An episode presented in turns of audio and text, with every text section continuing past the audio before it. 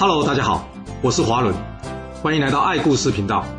我喜欢听故事，希望故事能带给您想象力、思考力、判断力以及创造力。让我们一起来听故事喽。我们上次说到呢，秦赵上党争夺之战已经僵持两年半了。这赵孝成王呢，竟然突然间想要来个阵前换将。蔺相如在知道这件事之后呢，他拖着他重病的身体呢。拼死去劝谏着赵孝成王，千万不可以阵前换将。但是很抱歉了，赵孝成王只回答蔺相如说：“他知道了，但知道不代表不会去做。”哎，所以他还是执意要任命这赵括领军替换廉颇啊。这临行之前，赵括的母亲跑来找这赵孝成王说：“大王，我请您收回成命，千万不要让赵括领军呐。”这赵孝成王一看这么急。连赵括的妈妈都反对他领军，他问赵妈妈说：“哎，你儿子当大将军不好吗？你干嘛反对啊？”赵妈妈直白的跟赵孝成王说：“大王，我跟您说件事，您就明白啊。我死去的老公啊，也就是赵奢，平日呢，他会亲自端着食物呢来招待用餐的客人呢，这种人呢，大约有数十个，而他的朋友呢，则是多达有数百人。对于您给他的赏赐啊，他是一律分配给下属。”收到军令的那天起啊，他就全心全意准备战争，不再过问家里的事。然而赵括呢？赵括自视甚高啊，他从不愿意放下身段与人交往。而对于赏赐，他只是全部留在家里。他打算用这些钱买房买地。啊，您说这两父子的作为到底哪里像啊？加上赵括从未上过战场，您能将这两人放在一起比较，认为虎父无犬子吗？听到这，赵孝成王打断赵妈妈的话说：“别说了。”已经很多人说过了，这件事我已经决定了。这赵妈妈一听，她回复赵孝成王说：“那大王，我可以再请教您一件事吗？”赵孝成王说：“只要不是换掉赵括的问题，您就说吧。”赵妈妈说：“大王，您执意要用我的儿子担任将领，那我可以请教您，要是战败，您可不可以不要牵连处罚我？”哇！有没有这么不相信赵括啊？或者是说知子莫若母啊？这赵妈妈才是最清楚自己儿子的人啊！啊，人家妈妈话都说到这份上，这赵孝成王还要用赵括吗？没想到赵孝成王竟然回答赵妈妈说：“好，我答应你，若赵括战败，我绝不处罚你。反正我相信他绝对不会战败的，所以你就别担心了。”就这样，在赵孝成王一意孤行之下。这赵括带领着二十万大军前往上党，接替廉颇统领赵军，继续与秦军对抗。而蔺相如以及赵括母亲对赵括评断的这段话呢，之后成为了成语典故“纸上谈兵”的由来，被用来比喻不切实际的议论啊。不过要附带一提，当时还没有纸，纸是在很后面才发明的。啊，那赵括到底行不行呢？行不行，有时候得看对手的。秦国这一头。秦昭襄王这边在听到赵孝成王改用赵括代替廉颇消息之后，他开心呐、啊，终于啊，终于等到赵孝成王上当换上赵括了。这赵括全无作战经验，加上目空一切，这可给了秦国一个突破目前僵局困境的机会了。于是秦国这边，秦昭襄王换上了秦国的王牌将领，谁？就是杀神白起啦。秦昭襄王改命白起成为攻赵主将，将原先的王和换成副将。同时，为了掩人耳目，白起一到前线之后，立即下令，所有士兵对外仍听从王和的指挥，军中一律不准谈起白起上将军或是武安君的名号，违令者斩。嗯，怎么会这样做嘞？白起来到前线，不是刚好可以鼓舞前方秦军士气吗？那为什么要这么偷偷摸摸的嘞？因为白起知道，不只是赵军啊。秦军也已经是强弩之末了，面对着四十万的赵军，这仗秦军想要获胜并不容易。要是因为他的圣名再换来赵军或是其他诸侯国的资源，那可就不妙了。所以他隐匿自己来到前线消息，目的就是为了不要让赵国再有增援，并且给予赵国来个出其不意，甚至是最后的致命一击啊！公元前两百六十年。这赵括带领着二十万赵军进驻上党，连同之前的赵军总数达到四十万人。这赵括一到任之后呢，他立刻要求士兵们准备转守为攻。他的目标很明确，赵军要一战歼灭秦军。同时，另一头已经到了上党军的白起了，在观察了这一带地形以及了解了廉颇之前的防御安排之后呢，他心中暗暗的佩服这位赵国的名将。好家伙，廉颇利用地形优势，将这上党给围了三层壁垒，根本就是固若金汤，怪不得王和久攻不下。不过，这壁垒的设计主要是用于防守，并不利于进攻。那接下来就得看赵军新任主将了不了解廉颇的用心了啊。要是他贸然出战，这三层壁垒将会成为埋葬他赵军最后的坟场。了解了赵括的性格，并掌握了现场状况之后，白起下令开始命士兵沿着丹河东岸天然高耸地形呢，在长平，也就是现在山西高平西北处的这个地方，筑起一座十八里长的秦军主阵地。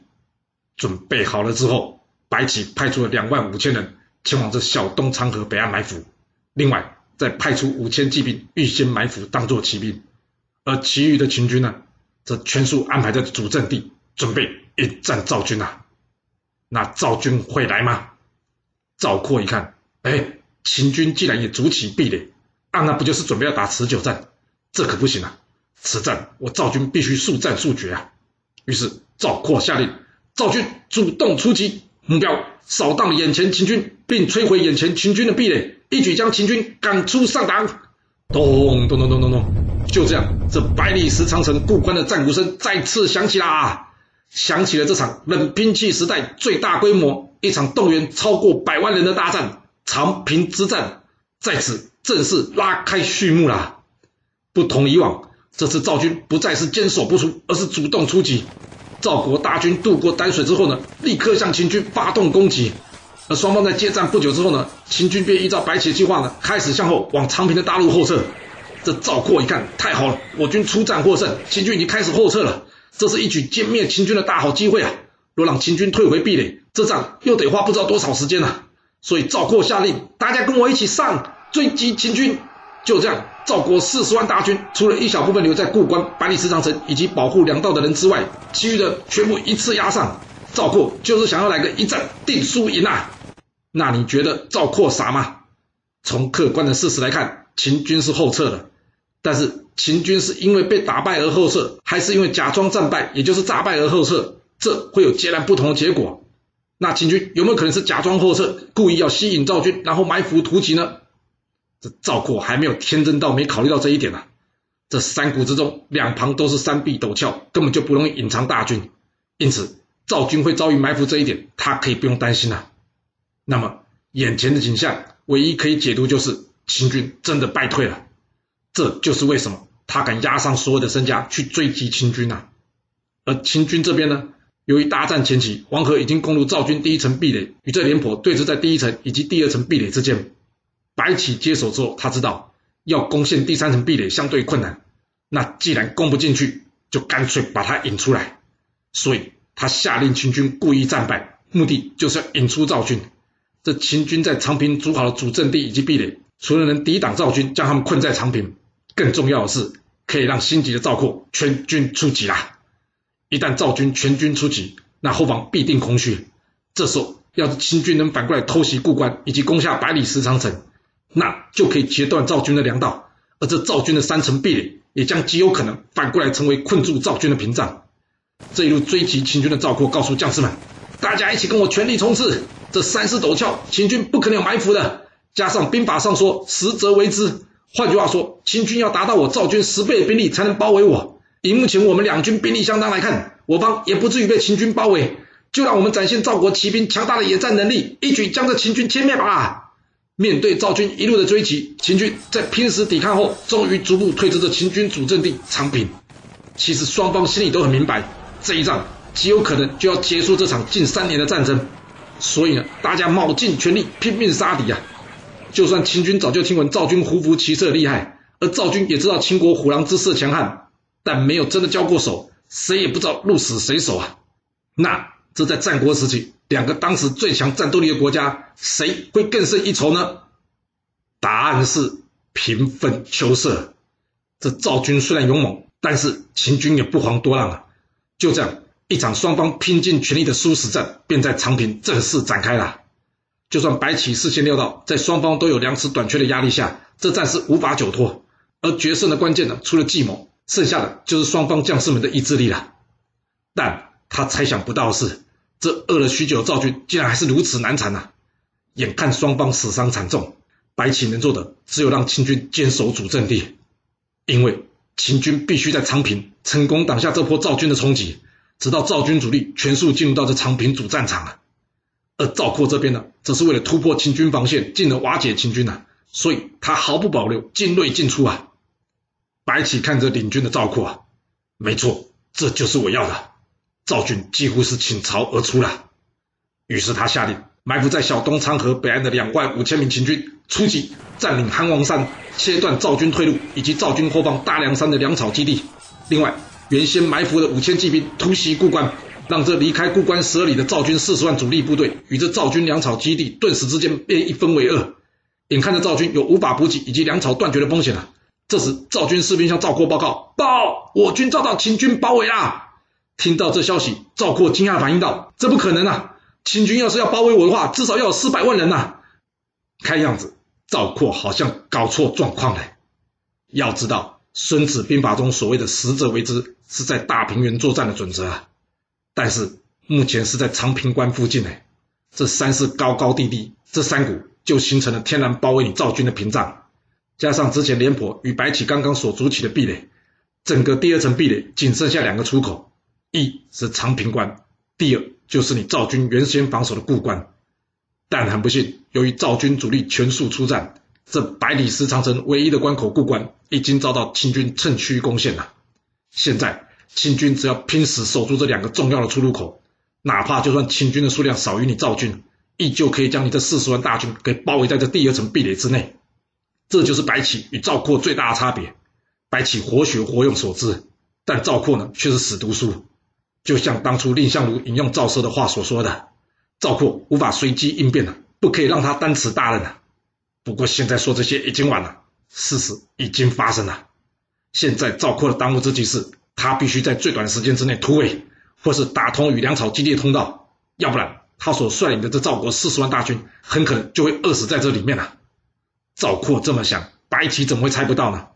除了要求秦国将士死守两处关口，只守不攻，绝对不可以让赵军突围。另外，白起还在山势较高地方广设弓箭手，不断的朝谷内赵军射箭，务必要将赵军压缩在韩王山以及将军岭中间一处低谷劝世谷中间。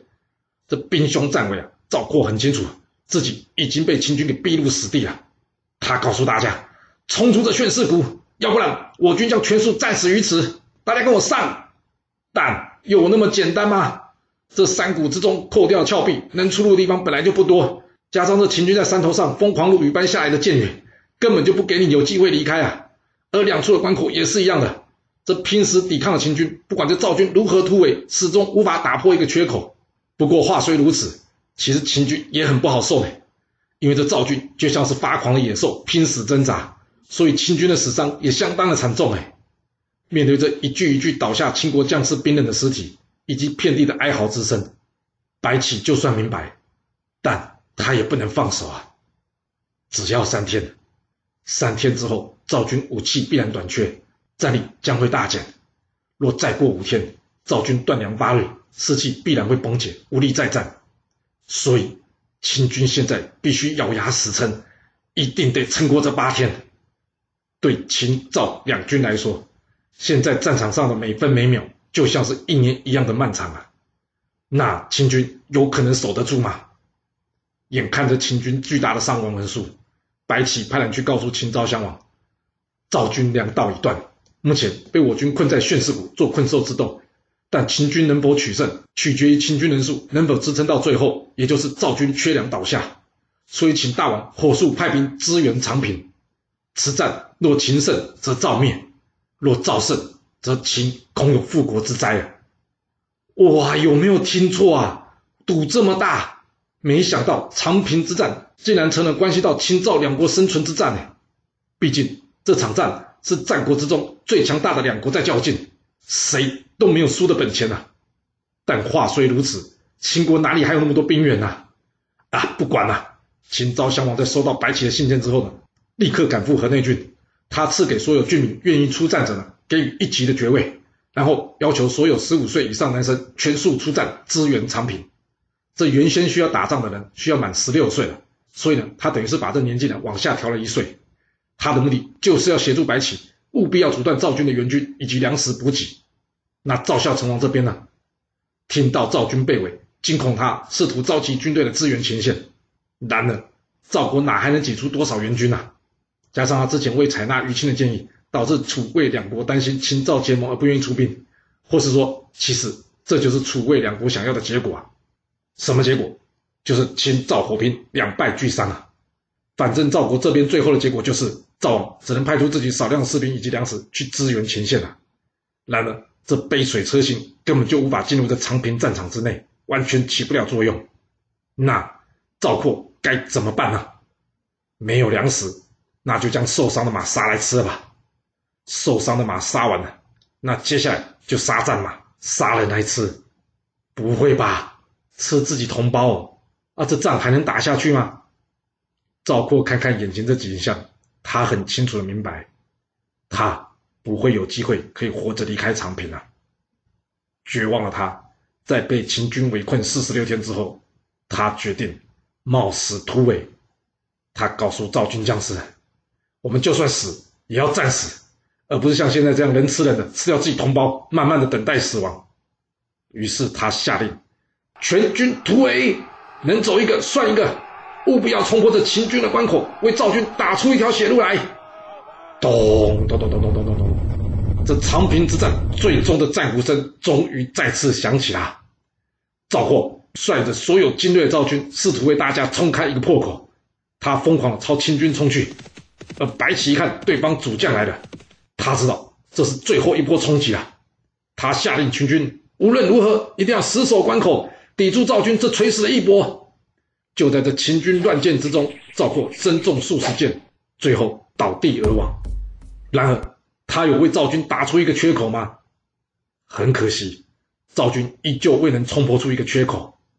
而眼看主将阵亡，这群群龙无首并且饿的饿、伤的伤的赵军，最后大家决定全数投降，放弃战斗。长平一战。赵军的坚持完全超出了白起的想象。白起原先想的是八天，但赵军支持了四十六天。而这一战，赵军阵亡人数高达二十五万人。那秦军呢？你猜都猜不到，秦军阵亡的人数也高达二十万人。是，秦军是胜了，但这却是一场动摇国力的惨胜。那。结束了吗？长平之战会因为赵括的死而画下句点吗？还是一场更残忍血腥的事件即将发生呢？这故事会如何的发展呢？我们要到下次才能跟各位说喽。好了，我们今天就先说到这。若喜欢我的故事，要麻烦您记得动动你的手指。给我五星评价，或是点赞、订阅、追踪以及分享哦。当然，也欢迎您留言分享你对这一集的想法，或是你也可以请我喝一杯咖啡或是饮料，让我有持续创作的动力。其实历史就是顶层阶级的生活记录，了解顶层阶级的思考逻辑以及做法方式，我们就有机会改变自己的未来。谢谢您来听我说故事，我们下次再见喽。